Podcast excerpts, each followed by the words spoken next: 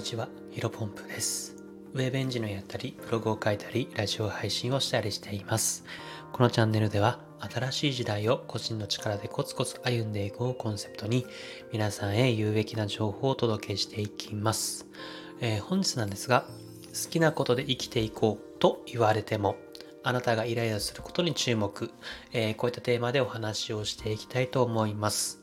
まあ、巷ではですね、まあ、好きなことで生きていく。まあ、例えば会社に縛られず仕事をして、自分の好きなタイミングで旅行に行ったり、うん、あとは海外に移住したりとかですね。まあ、そういったのがブームですよね。まあ、僕自身も、なんだろうな、一度きりの人生なので、まあ、何かに制限されるのは嫌だと思っています。まあ、個人の力を身につけて、これから新しい時代を生きていこうとよく、えっ、と、自分でも思ってますし、えっ、と、こういったラジオでも発信していますが、まあ、そもそも私になんて好きなこと、得意なこと、やりたいことなんてないわ、という人もね、中にはいるかもしれません。まあ、そういった方に向けて、今日は、えー自分の好きなことの具体的な見つけ方、えー見つける方法をですね、ご紹介していければなというふうに思っています。まあ、ここから本題に入っていくと、入っていくんですが、まあ、まずその方法としてはですね、大きく2つあるのかなと思っています。まず1つ目は、とりあえずやってみる。はい。まあ、これがね、いいですよね。まあなんだよなんかすごい抽象的だなというふうにね感じた人も多いと思うんですけど、まあ、やっぱり行動しないとわからないことが多々あるんじゃないかなと思います。うん、まあ僕のね好きな食べ物はカレーです。ちょっといきなり 唐突ですが、はい。まあ、例えば皆さんの目の前にカレーがあったとします。まあもちろんカレーなんで、まずいっていう可能性は低いと思うんですけど、まあそれって目の前にカレーがあって、そのカレーをじーっと見てても味はわからないですよね。うん。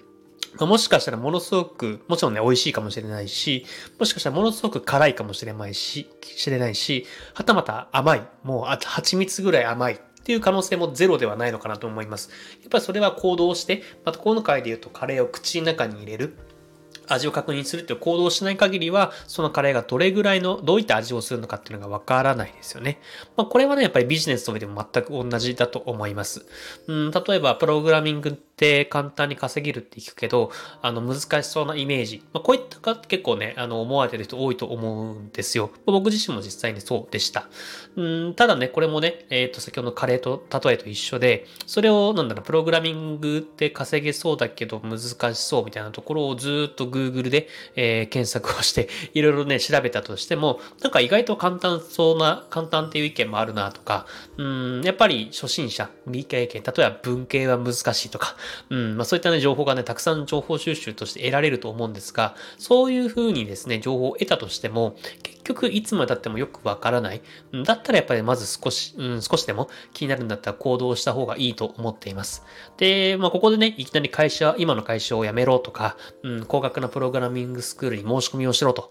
いうことではなくてですね、まあ、ググればいくらでも学習方法、まあ無料で、えっ、と、ささっと、ちゃちゃっと、えーできるものありますので、まあ少しやっぱいじってみる。で、それ例えば1週間ないしは2週間ぐらいやってみて、あ、もっとやってみたいなと。いうふうに思ったりとか、いやー、ちょっとこれは私に向いてないとか、えー無理だわというようにですね、わかると思うんですよね。やっぱりそれの、えー繰り返し、やっぱ少しでも興味あるものをちょっとトライしてみる。えーこれでね、好きなものが見つけやすいんじゃないかなというふうに思います。まあ、ただね、ここまで話を聞いて、うん、やっぱり行動するのはめんどくさいよという人もね、いると思います。そういった場合はですね、これから2つ、えー紹介する2つ目になるんですが、えーあなたの周りを見てイライラか、イライラすること、イライラ感じることを、えー探してみましょう。これが二つ目の方法ですね。で意外とね、それがね、自分の好きなことだったり、得意なことだったりする可能性が非常に高いです。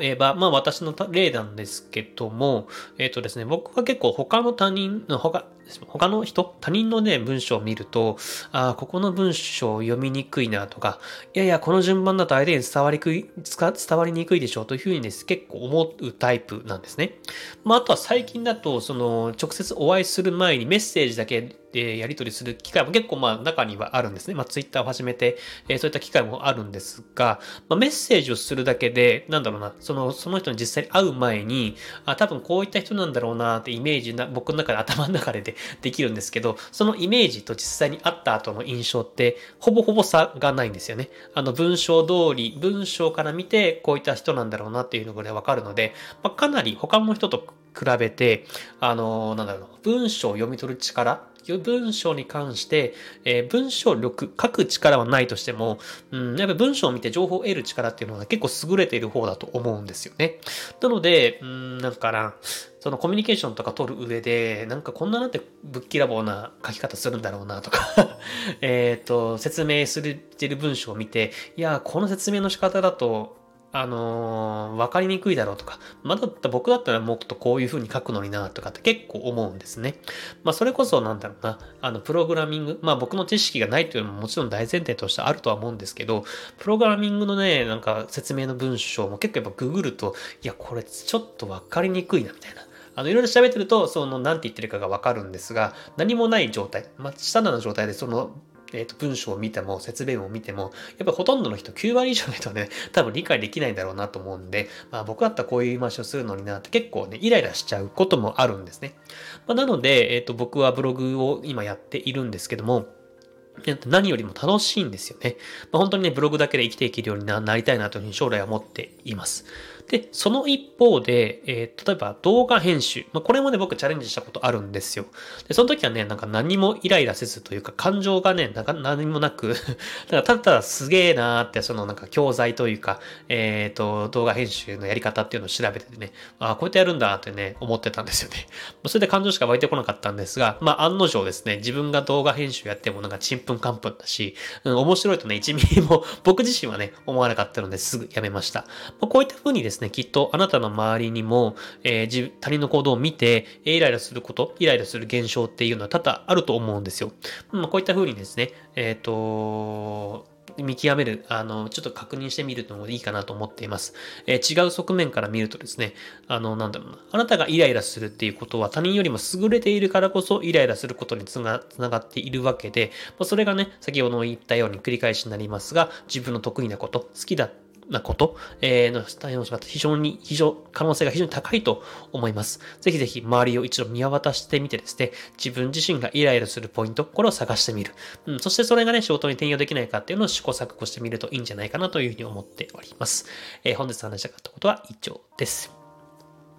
ではちょっと雑談でですね、あの、ブログのね、初投稿してからですね、2月7日、2021年の2月7日が、ブログの僕初投稿だったんですけど、そこからまあ約1年経ちましたね。うん。で、まあ先日のツイートも、僕ツイッターやっててツイートもしたんですけど、えっ、ー、と、スタ F スペース人気でですね、このキーワードで Google 検索1位をあの取ることができてね、着実に私のブログは 成長してるなというふうに感じています。うん、ブログね、100記事書いてからとかね、1年経ってからっていうふうによくね、えー、そうすると急に伸びるというふうにことをね、よく耳にするんですが、まあ、どうなんでしょうね。うん、まあ徐々に伸びてはいるんですけど、急に来る気配は今のところないなと思っています。まあ、ただね、私はブログだけじゃなくてね、プログラミングとか音声配信もまあコツコツいろんなことやってるので、えさっき言った1年、ブログやったら1年やれば稼げるとか、100記事書いたら稼げるとかいろいろありますけど、まあ、うん、3つ同時進行でやってるので、そこまではせらず、